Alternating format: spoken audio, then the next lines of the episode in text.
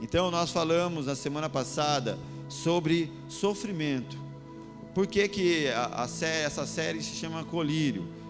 Com base no texto de Apocalipse, capítulo 3, versículo 17, uma carta, né? Jesus falando com a igreja, ele diz assim: eu vou ler do 17 em diante. Você diz: Estou rico, adquiri riquezas e não preciso de nada. Não reconhece, porém, que é miserável, digno de compaixão, pobre, cego e que está nu. Dou este conselho: compre de mim ouro refinado no fogo, e você se tornará rico.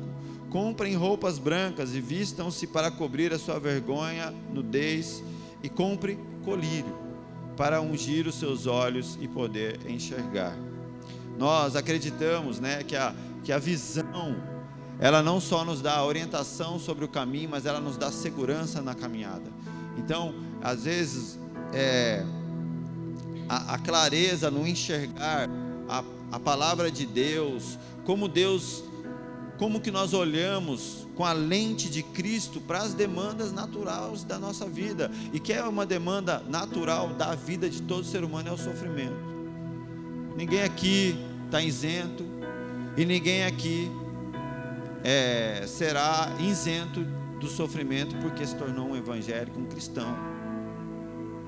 Então nós temos que olhar isso na luz da palavra de Deus. E hoje o, o tema que nós vamos abordar é, é fracos e fortes. Usando aqui o que a Bíblia nos fala sobre a questão da força que nós recebemos de Deus. Quero orar aqui rapidinho. Pai, que a tua graça nos nos encha nessa manhã, nos capacite a compreender, Deus. Fala aos nossos corações, Espírito Santo.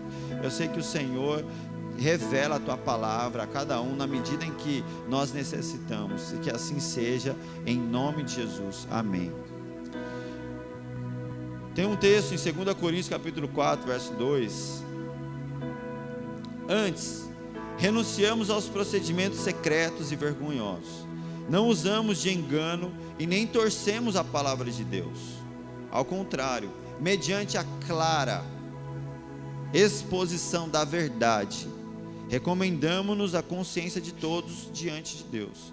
Mas se o evangelho está encoberto, para os que estão perecendo é que está encoberto.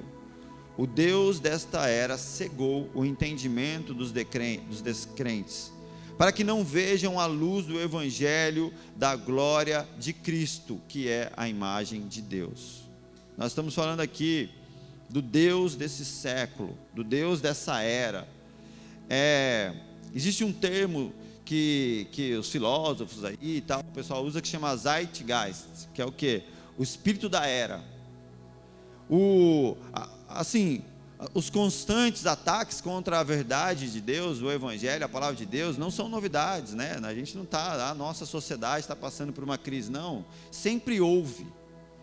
Desde que a palavra de Deus é a palavra de Deus, sempre houve é, um ataque para desconstruir a verdade de Deus através da cultura, através de valores inseridos, né? Através do Deus dessa era, para que a a verdade de Deus seja distorcida, muitas vezes diluída, e assim aqueles que se dizem cristãos têm uma visão turva, deturpada, e às vezes muito, muito, muito equivocada a respeito daquilo que é a verdade.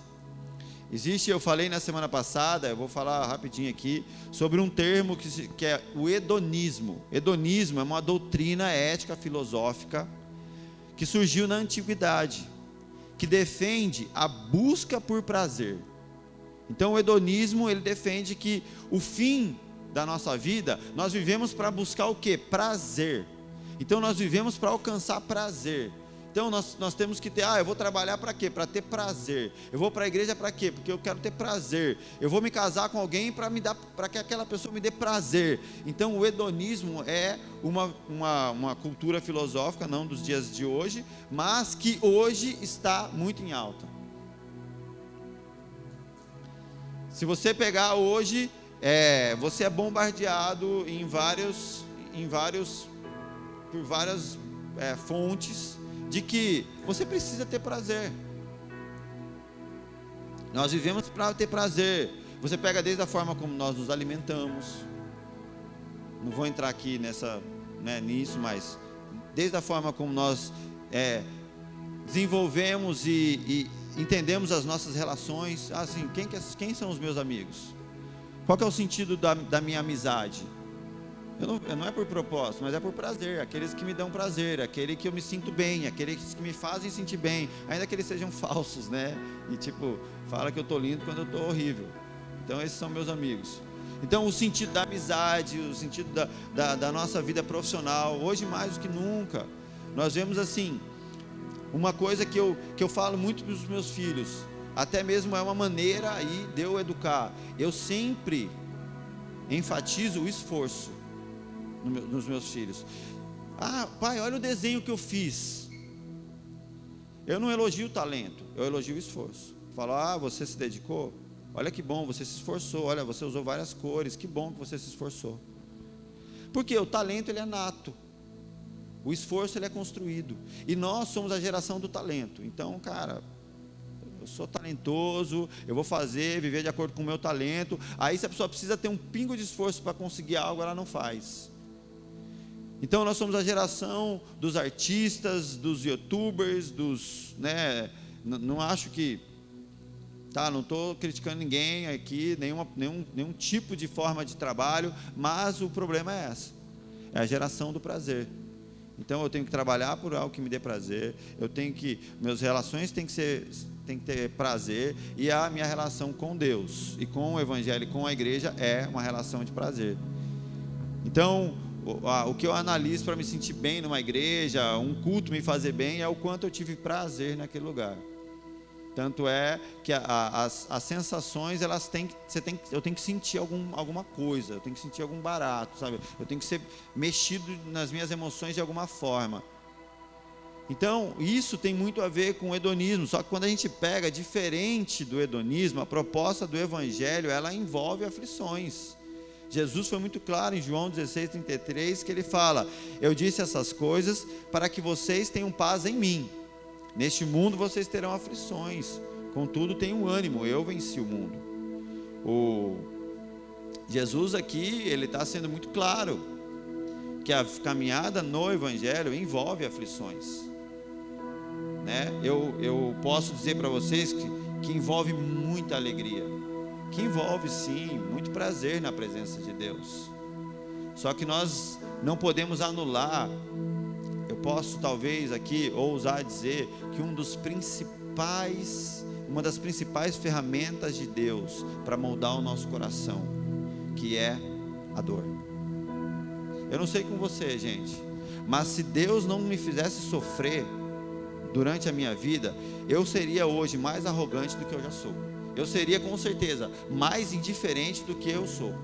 Eu seria mais, eu teria menos misericórdia do que eu tenho. Agora, as minhas aflições que eu passei na minha vida geraram compaixão em mim, geraram misericórdia, geraram em mim mais o caráter de Cristo e menos do caráter do Gustavo. Então nós temos que olhar, é, é horrível passar por, por tribulações, dores e aflições, mas, como o salmo diz, né, quando nós trilhamos o vale da sombra da morte, após cruzar ele, nós podemos olhar para trás e ver que nos tornamos pessoas melhores. Só que então, como a gente é, constrói uma ideia de que o Evangelho é uma proposta de prazer, de que sofrimento, qualquer tipo de aflição é retaliação do, do inimigo, é o diabo, é o cão que te fez sofrer. Então aí a gente anula que Deus usa essa ferramenta. E aí nós agora vamos criar um culto hedonista. E aí nós vamos ser cada vez mais egocêntricos, cada vez mais voltados para nós mesmos. E aí, que tipo de evangelho nós iremos viver? Quando a proposta é: tudo que eu faço, segundo o evangelho, não é para mim, mas é para alguém. É sempre para um terceiro, nunca para mim. A minha motivação sempre é sempre para um terceiro, ou é para Deus ou é para alguém, um ser humano qualquer. Agora, essa proposta de prazer vai fazer com que eu não seja mais essa pessoa que estou aqui vivendo o Evangelho para entregar algo meu para Deus ou para alguém, mas eu sou alguém que estou aqui para que Deus entregue algo para mim e que para que as pessoas me sirvam. Então nós invertemos assim, ó, pum, total que a palavra de Deus diz quando nós não compreendemos que nós estamos suscetíveis sim à dor. Sabe, as pessoas falam assim, mas e aí, pastor? Então como é que é? Quando eu estiver passando por uma aflição, por uma enfermidade, então eu nem oro. Sim, nós devemos orar, né? A gente estava ali agora conversando, o irmão se queixando de uma dor nas costas, chega aí, vamos orar. O problema é que nós oramos com convicção e com fé de que Deus pode curar. Mas nós entendemos que Deus não está submisso às minhas ordens. Ele é soberano. E se Deus não curar, o que, eu faço? Aí eu vou arrumar que é brecha, que é diabo, que é alguma coisa? Ou eu vou entender que sim, Deus também pode não curar. Se vocês lerem o livro de Jó, vocês vão entender ali. Os amigos de Jó ficavam tentando, os amigos de Jó eram tudo neopentecostal, eles ficavam associando ali a crise de Jó a uma, alguma coisa. Se deu brecha, meu amigo, você fez algum negócio e tal. Só que, deixa eu explicar uma coisa para você, gente: se brecha, se falha, se pecado fosse motivação para o diabo atacar a gente, nós estava tudo lascado. Porque levanta a mão aí quem não tem uma brecha. Levanta a mão aí quem não tem pecado. Por favor, né? Então nós vemos, quando você lê a carta aos Hebreus lá, Hebreus 11, poxa, fala da fé, e não só fala da fé, mas fala dos heróis da fé, os grandes homens da Bíblia. Você pode ler ele inteiro, mas eu vou ler só um trechinho para vocês entenderem quem eram esses homens. Olha só no versículo 37. Apedrejados, começa assim: cerrados ao meio, postos à prova, mortos ao fio da espada, andaram errantes, vestidos de pele de ovelha e de cabra, necessitados, afligidos e maltratados. O mundo não era digno deles. Vagaram pelos desertos e montes, e pelas cavernas e grutas. Aqui é uma, é uma das descrições do que são esses heróis da fé. Mas aí você, né, calma, tá? Você que já está aflito aí, calma. Porque uh, o Evangelho também não é uma proposta masoquista. Só que nós devemos entender como que as coisas se, se organizam nesse negócio. Eu, eu vou citar novamente aqui uma frase de um pastor que é muito legal. Ele trabalha muito nessa área de cura das emoções, que é o Alcione Emerick. E ele diz assim: ó, não queira se livrar tão rapidamente da dor sem antes saber o que ela quer lhe dizer. Então não queira se livrar tão rapidamente da dor, sem antes saber o que ela quer te dizer. Então esse processo de nós abrirmos os nossos olhos para compreender o que Deus está fazendo, nem sempre ele é assim de uma vez. Eu vou ler um texto aqui para que a gente, então, acho que assim nós, nós temos mais dois encontros que a gente vai falar sobre essa questão da, do colírio. E nós vamos sempre tratar da questão de como que Deus trabalha iluminando os nossos olhos, para que a gente compreenda a palavra dele, o reino dele e a maneira como nós vivemos isso. Marcos 8, 22. Eles foram para Betsaida e algumas pessoas trouxeram um cego a Jesus, suplicando-lhe que lhe tocasse nele. Ele tomou o cego pela mão e o levou para fora do povoado. Depois de cuspir nos olhos do homem, pôs-lhes as mãos. E Jesus perguntou: Você está vendo alguma coisa? Ele levantou os olhos e disse: Vejo pessoas, e elas parecem árvores andando. Mas uma vez Jesus colocou as mãos sobre os olhos do homem. Então seus olhos foram abertos e a sua vista lhe foi restaurada, e ele via tudo claramente. Então, o que eu. É, talvez você. Literalmente aqui a Bíblia está falando de uma cura física, né? De uma questão nos olhos mesmo, fisicamente. Mas nós vamos entender que Jesus ele faz uma analogia muito clara sobre a cegueira natural e a cegueira espiritual. E a principal cura que Jesus deseja produzir em nós não é aquela cegueira ou aquela miopia ou aquela questão na vista. mas é uma questão no entendimento. Como os nossos olhos enxergam a, o reino de Deus, a verdade de Deus e como nós iluminamos os nossos olhos através da palavra dele. Então esse texto aqui me mostra que em alguns casos, sim, você pode ter o teu entendimento clareado assim de maneira sobrenatural. Mas em muitos casos ela é gradativa. Eu digo que no meu caso, na maioria das vezes é assim. E sempre foi assim. Deus me dava, eu, eu consegui enxergar como árvores ainda. E aí a, a minha, a, o meu entendimento vai sendo clareado até que eu possa compreender claramente. Normalmente comigo é assim. Então, isso serve para a gente entender, para a gente se entender que muitas vezes vai ser um processo conosco. E também é importante para a gente entender que é um processo com as pessoas também. Para a gente é, ter paciência muitas vezes.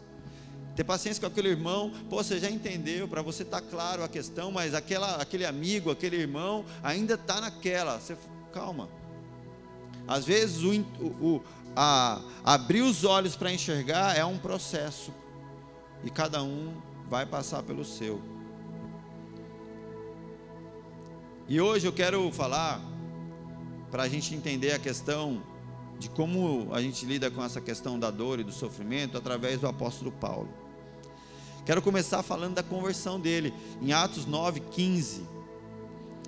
O que acontece? Ele, ele era Saulo, perseguidor dos cristãos, né? ele era um cara altamente instruído ali, né? Na, na, nas pelos principais rabinos lá da época. Então ele conhecia assim as escrituras, era um cara zeloso e tudo mais, só que não tinha ainda os olhos iluminados pela verdade de Deus.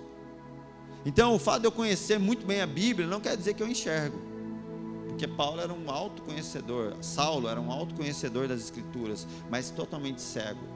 E o que acontece? Esse homem agora na estrada de Damasco, indo com cartas para prender cristãos e perseguir, perseguir cristãos, usando como, como base né, para as suas ações a própria palavra de Deus, a própria Bíblia, as próprias Escrituras. Só que no meio do caminho ele tem um encontro com Cristo, e o que acontece? Ele fica cego. Ele fica completamente cego, fisicamente falando, para que a partir dali ele pudesse ver. E aí, Olha o que acontece, um o Senhor fala com um homem agora, Ananias. O Senhor disse a Ananias: Vá, este homem é meu instrumento escolhido para levar o meu nome perante os gentios e seus reis e perante o povo de Israel. Deus fala com Ananias para que Ananias vá se encontrar com, com Saulo, que agora é chamado de Paulo. E Ananias estava com receio, mas Deus fala: Ananias, vai, eu escolhi esse homem. E aí, quando Deus fala, ele vai ser usado para falar com os gentios, com os reis, perante o povo de Israel, e eu mostrarei a ele quanto ele deve sofrer pelo meu nome. Assim começa o chamado de Paulo. Não foi um chamado para o quanto ele vai ter prazer, me servindo, mas é o quanto ele irá sofrer pelo meu nome. Logo ali, no início de conversão, ele começou, por isso que às vezes eu acho que muitos de nós, muitos que, que em algum momento levantam a mão dizendo eu quero Cristo, eles não suportam a caminhada, porque começam errado. Começam com um chamado ao prazer, não com um chamado à verdade.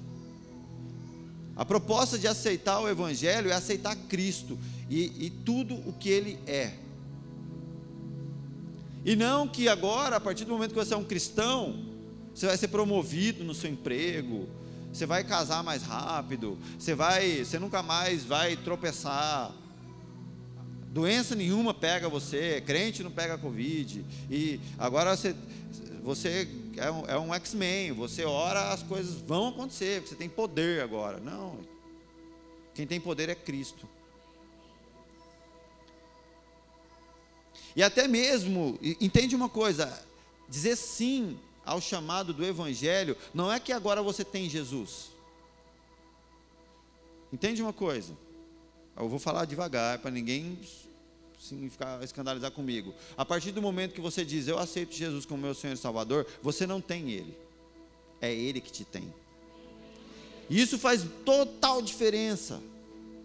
Isso faz total diferença porque eu não tenho a Cristo, Ele me tem. Agora a minha paz está em que eu pertenço a Cristo. Eu sou de alguém, alguém cuida de mim. A minha vida é definida agora por Ele. Não é que eu tenho Ele. Quando eu falo, não, eu tenho Jesus, é como se assim eu tivesse um negócio que eu uso do jeito que eu quero. Não. Eu fui comprado pelo precioso sangue de Cristo.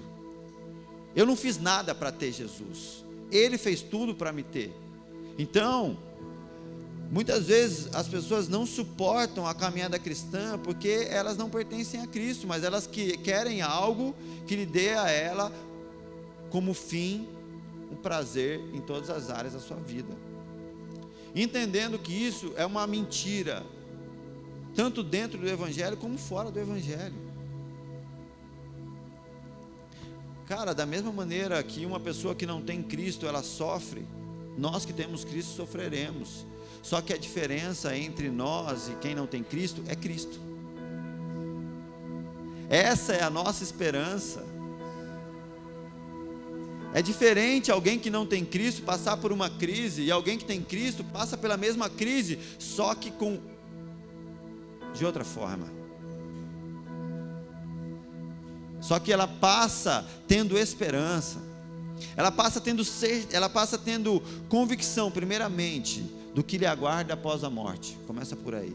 Ela passa tendo certeza de que todas as coisas cooperam para o bem daqueles que amam a Deus. Então, cara, nem o nosso sofrimento é à toa. Há propósito em todas as circunstâncias. Cara, se eu estou bem, eu tenho que crescer. Se eu estou sofrendo, eu vou crescer. E a minha caminhada é em direção a ser cada dia mais parecido com Cristo, independente das circunstâncias. Nós encontramos propósito e sentido para a vida. Essa é a diferença. O que Paulo, né, nós vemos, foi um cara que fez muita coisa, um que pregou o evangelho como poucos, que plantou igrejas, viveu sinais, prodígios, maravilhas, e em determinado momento, determinado em vários momentos, o ministério dele era questionado.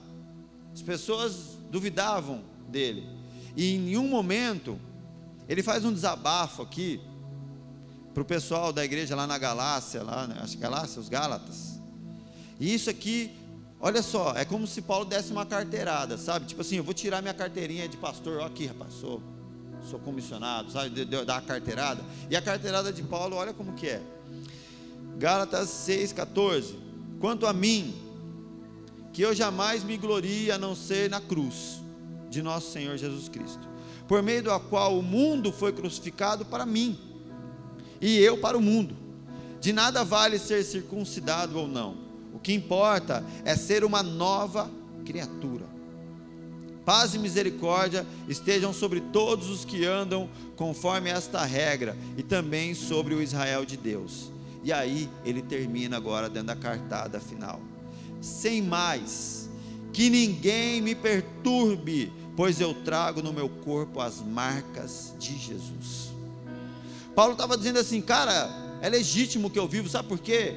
Porque você olhar para o meu corpo, você vai ver os, as marcas do sofrimento que eu já passei. Literalmente, ele já tinha sido açoitado, chicoteado, apedrejado. Então, ele era um cara que você olhava, você via que o camarada era todo detonado. Não era bonitinho, não tinha botox, não tinha nada dessas coisas. Era feio, bagunçado. E ele usa isso como trazer clareza do tipo, olha só, isso aqui é o que respalda a minha vida com Deus. As marcas do sofrimento que eu já passei pelo Senhor. Isso era o que respaldou o chamado dele. Só que aí é mas Gustavo, cara, na onde Paulo via motivação? Porque é difícil. Não é fácil, gente, passar por sofrimentos né? Às vezes é tem, às vezes é, cara, uma sequência de, de golpes que às vezes a gente desanima. Ah, pô, é, é o financeiro que não deu certo, é não sei o que, e veio uma enfermidade na família, e é aquilo que não aconteceu, e não sei o que. Ferroviária não ganhou o campeonato de novo. Nem aflige mais a gente. Mas, às vezes, cara, a gente vai sendo tomado por todos os lados de aflições, e a gente começa a. Então, cara, onde Paulo encontrava? Paulo, quando ele faz uma descrição daquilo que ele já passou, a gente vai acreditar que a, as nossas dores elas não são nada, gente. Só que assim, quando ele manda uma carta aos Filipenses, ele fala um pouco sobre o, o porquê que ele consegue encontrar paz, o porquê que ele consegue lidar tão bem com essas aflições. Filipenses capítulo 3, eu vou ler do 3 ao 8. Pois nós é que somos a circuncisão, nós é que adoramos pelo Espírito de Deus, que nos gloriamos em Cristo Jesus e não temos confiança nenhuma na carne. Embora eu mesmo tivesse razões para tal confiança. Se alguém pensa que tem razões para confiar na carne, eu ainda mais. Então vamos lá. Aqui Paulo está falando assim: se alguém, tipo assim, se confia no seu currículo, nas suas habilidades naturais, ele está dizendo: eu tenho muito, eu tenho muito argumento para confiar. Por quê? Circuncidado no oitavo dia de vida, pertencente ao povo de Israel, a tribo de Benjamim, verdadeiro hebreu, quanto à lei, fariseu, quanto ao zelo, perseguidor da igreja, quanto à justiça que há na lei, irrepreensível. Paulo, tipo assim, cara, não tinha que falar dele como um religioso, ele seguia todos os quesitos. Se sobrenome é algo que dá ascensão social, ele tinha se estudar nos melhores lugares era o que te faz alguém, ele estudou. Se ser zeloso, se seguir as regras era algo que te faz ser alguém, ele fez. Ele tinha tudo para poder falar, eu sou o cara. Segundo ali, né, o contexto que aquele povo vivia, os judeus. Só que ele fala assim: "Mas o que para mim era lucro, eu passei a considerar como perda por causa de Cristo." Mais do que isso, eu considero tudo como perda, comparando com a suprema grandeza do conhecimento de Cristo Jesus, meu Senhor, por quem eu perdi todas as coisas.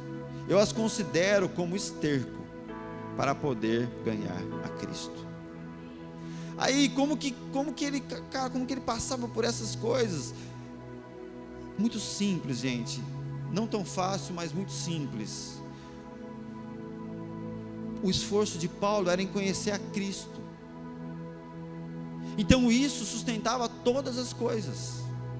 Na medida em que nós estamos assim, tentando resolver as nossas aflições, de várias formas, sem buscar o conhecimento de Cristo. Olha o que Paulo fala: ele considerou tudo como perda, tudo como assim, sem valor, comparado com a suprema grandeza do conhecimento de Cristo Jesus, meu Senhor. Na medida em que nós conhecemos a Jesus, as coisas elas começam a perder o sentido, elas começam a perder o valor. Sabe, a, a, ofensa, a ofensa está diretamente ligado àquilo que nós atribuímos valor. Nós nos ofendemos quando nós somos feridos em nosso ego, quando nós somos feridos em coisas que nós temos valor.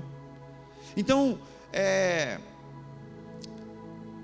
se eu sou muito apegado, por exemplo, ó, guitarra aqui, eu vou dar um chute nela. Eu tenho certeza o Ariel, ele não é apegado. A gente a gente a gente se apega às coisas. E aí, nós buscamos nos resolver nelas. Nós não buscamos é, construir a nossa vida no conhecimento de Jesus, em conhecer Ele profundamente. Sendo que a proposta do Evangelho é essa. Não é que a gente tem, desenvolva é, áreas das nossas vidas para a gente resolver o que é a nossa essência, mas não, conhecendo a Cristo todas as outras coisas começam a perder o valor, elas começam a se tornar como esterco, né? Mas não que a gente vá desmerecer tudo, é que, como Paulo exorta aos romanos lá, ele fala: olha, vocês adoraram a criação ao invés de adorar o Criador. O ponto não é que assim, agora, ah, não estou nem aí, o Ariel cuida, tem paninho, ele ajeita a guitarra dele, mas isso não constitui uma adoração, constitui um cuidado. As coisas agora passam a ser de Deus na minha mão e eu, como um administrador daquilo que é do Senhor, eu adoro a Ele e, e glorifico a Ele, tendo zelo, tendo cuidado com tudo aquilo que o Senhor me dá seja, minha esposa, seja os meus filhos, seja os meus amigos, seja o meu carro, seja a minha casa. E Paulo agora, as aflições, as perdas, os ataques, tudo aquilo que ele sofria, não mexia mais com ele. Porque é muito fácil a gente achar que. Imagina, Paulo era um fariseu. Ele tinha muitos amigos ali naquele. Né, ele era um cara considerado ali no meio dos fariseus. Só que agora esses amigos perseguem ele. Esses amigos apedrejam ele.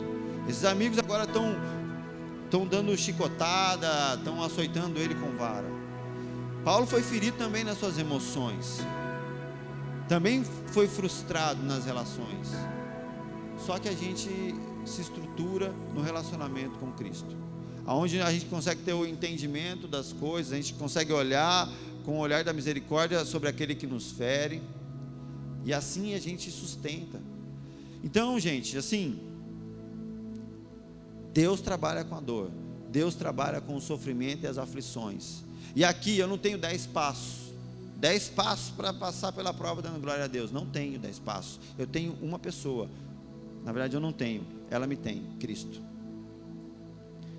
E é essa a resposta do Evangelho, na medida em que nós buscamos estar com Jesus e conhecer a Ele, nas aflições, a gente vai aos pés dele e fala: Senhor, gente, Pra, o meu o remédio para minha ansiedade funciona bem. Às vezes eu já acordo assim, ó, tem dia que eu já acordo a cabeça pensando, tem que resolver aquilo, tem que resolver aquilo, tem que resolver aquilo. Eu falo, nem vou olhar esse WhatsApp, deixa esse demônio para lá. E aí, cara, eu já tô com aquele bando de coisa na minha cabeça, eu falo, como eu começo o meu dia, meu Deus? Sabe como eu começo? Entregando tudo para Jesus. Já vou orar. Deus, está vendo esse negócio aqui, Senhor? O Senhor sabe, ó. Não é, pai, estou te entregando, o senhor conhece a minha aflição. E eu vou entregando, cara, vou dando tudo, jogando tudo para ele. E a, e, a, e a pressão dentro de mim vai se aliviando, eu vou me acalmando, porque nele eu encontro esse refúgio. E às vezes os negócios não se resolvem, mas eu me resolvo. Em Cristo, tendo a convicção de que Ele está cuidando, de que, de, que, de que eu pertenço a Ele e Ele zela pela minha vida. Aí o temor, as aflições, as angústias, a ansiedade começam a tomar um novo formato. Eu sei que eu estou falando aqui, e ninguém aqui passa por isso, né, gente? Só estou dando meu exemplo para assim, para né, para falar, mas. E aí, o que, que Paulo faz? Ele manda uma carta à igreja dos Coríntios. A igreja, a igreja dos Coríntios, gente, é uma igreja que deu trabalho pra caramba. Se você vê, quando você lê as cartas aos Coríntios, você fala assim: nossa, eles eram queridos, né? Paulo mandou duas cartas para ele. Não, eles eram. Com quem você fala mais? Com seu filho que dá trabalho ou com o que não dá trabalho? Fica a dica. Paulo mandou duas cartas, eles davam muito B.O. E aqui na segunda carta, Paulo, é, 2 Coríntios capítulo 12, versículo 10. Por isso, por amor de Cristo, eu regozijo-me nas minhas fraquezas, nos insultos, nas necessidades, nas perseguições, nas angústias, pois quando eu sou fraco é que eu sou forte. Se a nossa proposta é mostrar a grandeza de Deus e apresentar Cristo para o mundo, a minha fraqueza tem mais poder de fazer isso do que quando eu quero me mostrar forte. Basicamente, isso já é um, já traz sentido para isso que Paulo falou. Que quando eu mostro realmente a verdade de quem eu sou, só, só resta uma saída. Cara, Deus é Deus. Porque se esse cara é desse jeito e Deus ainda faz as coisas na vida dele, então é Deus que faz. Então, quando, eu, quando as minhas fraquezas, as minhas limitações estão expostas, a grandeza e a obra de Deus fica em evidência. Agora, quando eu quero mostrar que eu sou bom, tipo assim, tentar ter crédito nas coisas, eu, eu, eu oculto a grandeza de Cristo, a beleza dele, o amor dele, a maneira como ele faz. E é dessa forma que Cristo não é glorificado. Então, nós como cristãos, não é fácil. Não é fácil glorificar Deus com a nossa vida, porque não é só sobre falar o que Deus fez, mas é sobre apresentar quem eu sou. Talvez falar o que Deus faz é fácil, porque a gente está acostumado a falar: não, você tem ideia, Deus é Deus, cara. Deus fez através da minha vida e aconteceu e tal. E dessa forma, a gente fala que Deus é bom, mas que a gente é grande. Tipo assim, entendeu? Mas glorificar a Deus é realmente expor quem eu sou. E apesar de quem eu sou, Deus é tão grande que Ele faz certas coisas. Por isso que o conhecimento de Cristo ele é fundamental, porque a nossa baixa autoestima, as nossas, as nossas rejeições, toda aquela bagunçaiada dentro da gente impede, nos impede de ser verdadeiros e expor realmente quem nós somos para que Cristo seja glorificado. É chegar e, e jogar aberto e falar, olha, na real, eu não sei, meu. Eu sou assim, sou sustentado por Ele. E nós desenvolvemos uma cultura, né, de que o crente tem que ser perfeito, tem que ser é, impecável, mas é tudo uma mentira. E aí a gente cada vez menos glorifica a Deus com o nosso testemunho real e verdadeiro. E o que acontece? Por que, que Paulo está falando isso? Paulo manda a carta para eles e fala assim: ó, eu me regozijo nas minhas fraquezas, nos meus insultos, nas minhas necessidades, nas angústias, nas perseguições. Ele está falando que ele, tipo assim, ele está ele celebra essas coisas ruins. Mas ele estava sendo tão enfático em falar com o pessoal lá da igreja de Corinto dessa forma, por quê? Porque os coríntios eles alimentavam uma ideia de que um apóstolo, né? Nossa, um apóstolo, apóstolo, ele não pode sofrer. Pô, você é um apóstolo, mano. Você tem que ser o cara que tem o melhor camelo. Você tem que ser o cara que tem que ser o mais bacana, né? Na época era camelo, não era carro, então. O apóstolo, ele, cara, como assim, mano? Você é apóstolo e você sofre? Como é que é esse negócio? Deus não é contigo? Então, eles, eles tinham essa ideia em relação às Escrituras. Então, eles estavam questionando o ministério de Paulo. Só que entende uma coisa, olha só. O ministério de Paulo não estava sendo questionado pela ausência da presença de Deus, pela ausência de sinais, pela ausência de, do poder de Deus, mas estava sendo questionado pela presença do sofrimento na vida de Paulo. Então, tipo assim, ah, você tem, meu, a gente vê a presença de Deus, a gente vê o poder de Deus, a autoridade na ministração, a gente vê tudo isso. Só que, não sei se Deus é contigo, não, porque você sofre, porque você passa por um monte de aflição. Então, o ministério de Paulo está sendo questionado. Só que ao invés de se justificar, o que, que ele faz? Ele expõe ainda mais a verdade. É, eu me, eu me alegro nas minhas aflições. Eu me alegro nos meus sofrimentos. Aí, eu faço uma, uma enquete aqui entre nós. Se nós, os evangélicos do Brasil, fôssemos escrever uma carta aos hebreus lá, né? A carta dos heróis da fé. Ó, eu vou citar os heróis da fé do meu país. Como que eles seriam? Posso ousar dizer aqui para vocês? Falar dos evangélicos de um modo geral no Brasil. Eles citariam homens ricos, bem-sucedidos, perfeitos, produtivos, sem falha aparente, inabaláveis, envolvidos em grandes projetos, com muitos subordinados, com vários CNPJs embaixo de si, honrados, paparicados, cheio de súditos nós descreveríamos esses homens como os nossos heróis da fé. Mas vocês entendem que não, é o oposto do que são os heróis da fé da Bíblia. E aí a gente não entende assim certas bagunças no nosso contexto de igreja quando a gente fala da nossa nação. Gente, a conta não fecha. Quando a gente põe a vida prática com a palavra de Deus, ela não coincide. Aí muita coisa não vai fazer sentido. Continuando aqui, Paulo, no versículo, no capítulo 11, ele está falando aqui aos Coríntios, e olha só o que ele fala. Para minha vergonha, nós estamos falando de um apóstolo. E na carta ele fala: Para minha vergonha, admito que fomos fracos demais para isso. Está admitindo que ele vacilou, que ele foi fraco, que ele foi covarde. E ele fala: Naquilo em que todos os outros se atrevem a gloriar-se como insensato, eu também me atrevo. E aí, Paulo agora ele começa a fazer algumas descrições. Eles são hebreus? Eu também. Eles são israelitas? Eu também. Eles são descendentes de Abraão? Eu também. São eles servos de Cristo? Estou fora de mim para falar dessa forma. Eu ainda mais. Então aqui era como se era como se os coríntios estivessem falando assim: ó, tem uns caras aí que eles são muito mais fera que você, mano.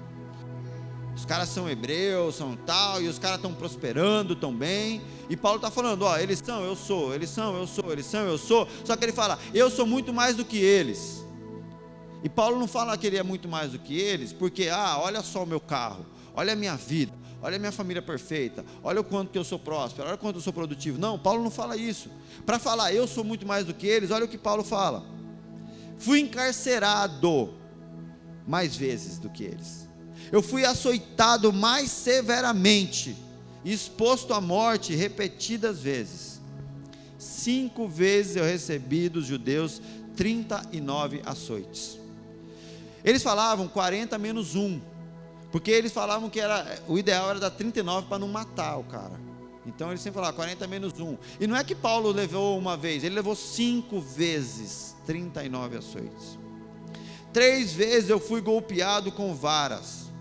Uma vez eu fui apedrejado. Três vezes eu sofri naufrágio.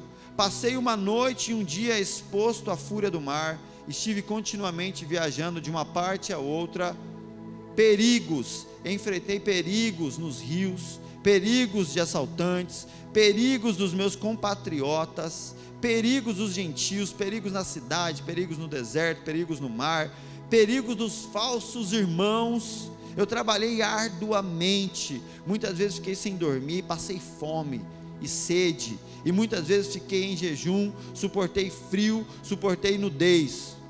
Além disso, enfrento diariamente uma pressão interior, a saber, a minha preocupação com todas as igrejas. Quando questionado sobre a legitimidade do seu ministério, Paulo não apresenta testemunhos de vitória, ele apresenta provas de aliança, provas de que o relacionamento dele com Cristo era inabalável prova de que nem a morte nem o poder poderia afastar Paulo do amor de Cristo Jesus. Quando nós queremos provar que nós estamos com Deus e nós mostramos coisas, nós teremos que justificar como nós permaneceremos com Deus quando essas coisas não estiverem lá. Esse é o, esse é o grande problema, gente. E em 2 Coríntios 4,16, ele diz: Por isso nós não desanimamos, embora exteriormente, exteriormente estejamos desgastados, interiormente estamos sendo renovados dia após dia, pois os nossos sofrimentos, leves e momentâneos, estão produzindo para nós uma glória eterna que pesa mais do que todos eles. Paulo aqui está tá, tá, ele está ele tá em defesa da legitimidade do seu chamado. E a gente está vendo aqui que ele usa como prova de que, que, que a vocação dele era legítima o sofrimento. E olha o que ele está falando aqui: os nossos leves e momentâneos. Rapaz, acho que se eu tomasse uma dessas 39 aí, sei lá o que, que seria de mim. Ele tomou cinco 39 açoites lá. Será na primeira pedrada que a gente toma, já, não, opa, opa, calma, pera, pera, vamos negociar.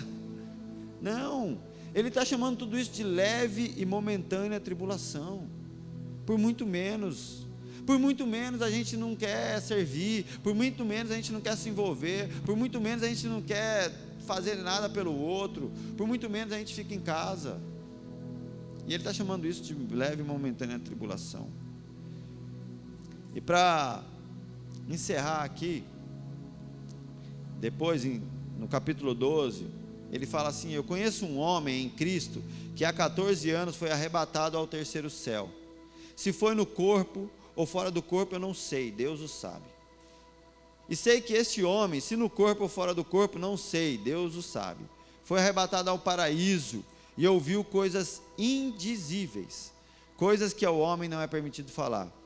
Neste homem me gloriarei, mas não em mim mesmo, a não ser nas minhas fraquezas. Mesmo que eu preferisse gloriar-me, eu não seria insensato, porque estaria falando a verdade. Evito fazer isso para que ninguém pense a meu respeito, mais do que em mim vê ou de mim ouve. Para impedir que me exaltasse por causa das grandezas dessas revelações, foi-me dado um espinho na carne, um mensageiro de Satanás para me atormentar. Três vezes eu roguei ao Senhor que o tirasse de mim, mas ele disse: Minha graça é o suficiente a você, pois o meu poder se aperfeiçoa na sua fraqueza.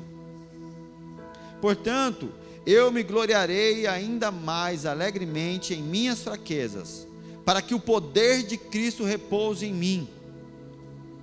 Por amor de Cristo, eu regozijo-me nas fraquezas, nos insultos, nas necessidades, nas perseguições e nas angústias, pois quando eu sou fraco, é que eu sou forte. Nós vemos aqui esse homem clamar ao Senhor, porque ele estava passando por uma grande aflição.